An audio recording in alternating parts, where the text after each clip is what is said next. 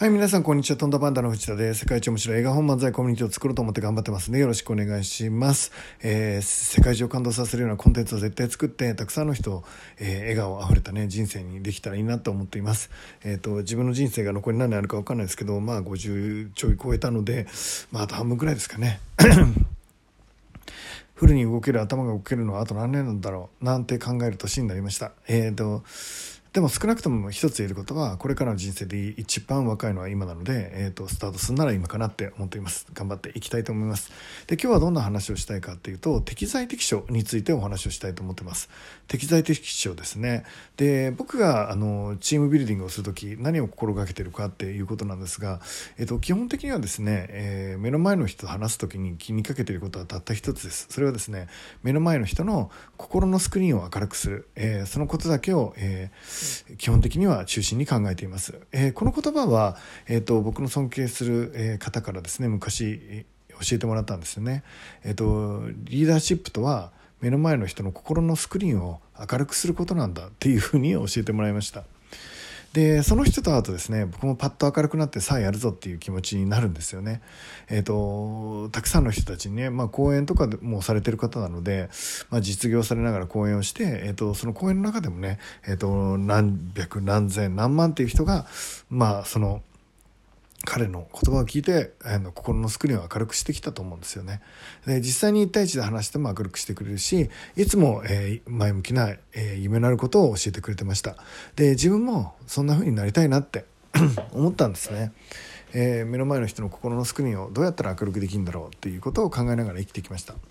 でそんな中でですねもちろんコミュニケーションの技術としてはいくつかあります、えー、ちゃんとそのその人のね過去をした上で、えー、未来を提案していくっていうこととか、えちゃんとしっかり話を聞いて一通り聞いてからえーと、自分なりの意見を言っていくとか、まあ、いわゆるあの普通の本に書いてあるようなコミュニケーションのことを、まあ、このラジオでも何回も言ってきたようなテクニカルなことは、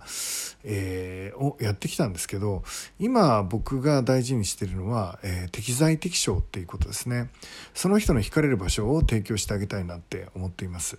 でねこれ適材適所っていうと今ある場所にのどっかにその人をあの押し込むっていう話じゃないですか。今ある場所のどっかにその人を押し込む。まあこれがいわゆる適材適所ですね。一番惹かれる場所に押し込むっていうことなんですが今ですね僕ここ、うん、1年ぐらい考えてるのはちょっと違うんですね。あの向きが逆っていうか、えー、その人のために、えー、の適所を作るっていうことです。適所を新しく作っちゃってもいいんじゃないかなっていう発想です。えー、その人と話してたらこんなフィールドがあったらすごい光るんじゃないかなっていうのを想像しながらそのフィールドを一緒に作っちゃう感じです。今はなくても。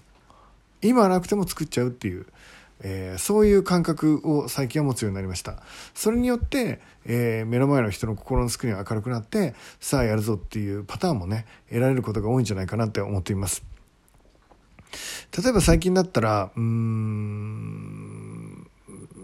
トレーナーの、えー、男の子がいてね。トレーナーの男の子と、まあ、ご飯食べたわけです。で、えーと、仕事頑張れたらいいねっつって夢が実現するといいねなんていう話をしてたんですが本当にやりたいことは何なんだろうなんていうお話をしてね、えーと、パーソナルトレーナーでお金持ちになりたいのかお金がいっぱい入ってくればいいのか、えー、それとも、えー、他に理由があるのかみたいな話をまあしますよね。何のためにその仕事をしてるのかなんていう話をしながらまああのたくさんの人をねえー、健康にしていきたいとか、えーえー、フィットネスや筋トレやボディメイクにより、えー、自信をつけて、えー、ワクワクしたね人生を生きてもらいたいみたいな言葉があのちょっと感じれるような子なんですよね。でお話ししてる間にじゃあ、えっと、そういう場を作ってこうってなるわけですね。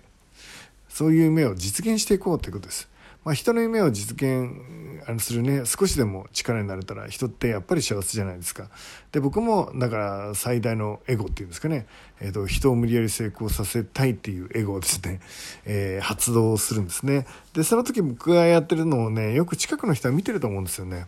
こういう企画したらどうってこういう事業始めたらどうとか、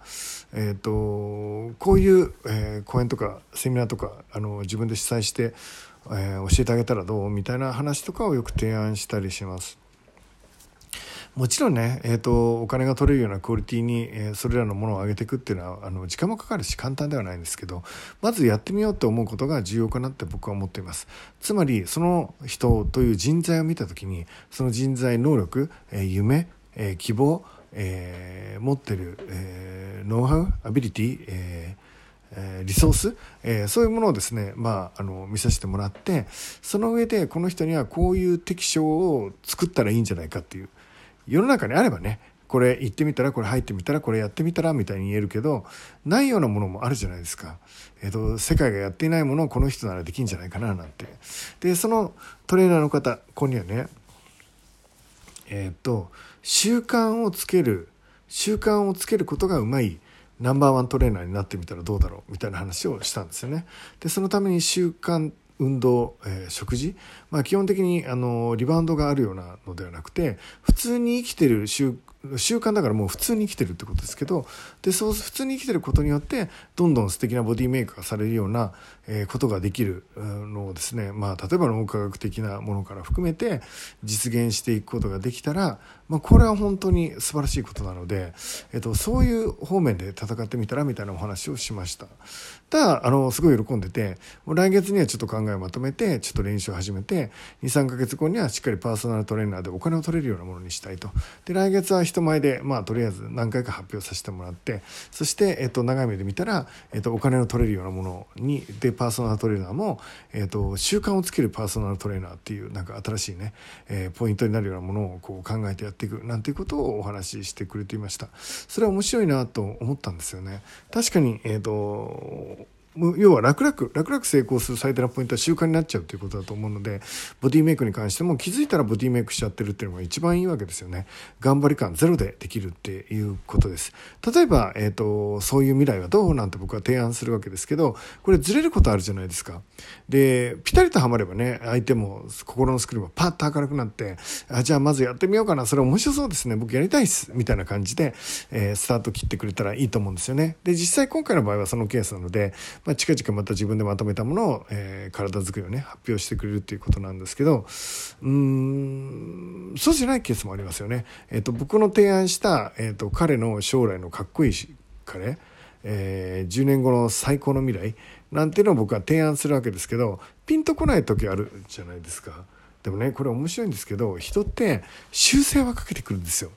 ピンとこなかったとしても修正かけてきます。例えば、なんだろうな、えー、習慣化するえー、トレーナー。習慣化をさせることがもう日本一うまいトレーナーっていうブランディングにしていく。で筋トレにしても食事制限にしても、えっ、となんかすぐ習慣になっちゃうみたいな。でそういうトレーナーがいるとしたらまあ価値あるトレーナーかなって、えー、意志の弱さを関係なく習慣で乗り越えちゃうみたいなのが今いいかなとは思うんですよね。で、えっ、と一応それをまあ求めるわけです。そしたらですねえっ、といやいやと、えっ、と、僕は習慣というよりは、やっぱり、えー、あの、健康、食事、運動、えー、特に筋トレについてお話をしたいんですよ。なんていう意見が出てくるかもしれないですよね。そうなんです。人は、えー、0から1を提案するのは結構大変なんだけど、1を修正するっていうのはみんな得意で、それは違うよみたいなすごい楽しそうに書いてくるんですね。人は、えーと、何が欲しいかは分かってないけどもうこう何かをこう書いた方がいいんじゃないかっていう意見はあるんですよね。あるんです。えー、だからこそね、えーとそういうタイムことをねえー、みんなにしていけたらいいかなと思ってます。つまり僕らが仮説で立てた夢によってその人が一回でも自分の本当の心の奥を見ることになりそして見た結果、えーと、僕の提案が最高だったらそれやりましょうになるしいや違うなと思ったら違うものを出してくるんですよ。わかりますかね？修正かけてくるんです。どっちにしろその人の夢ができるじゃないですか。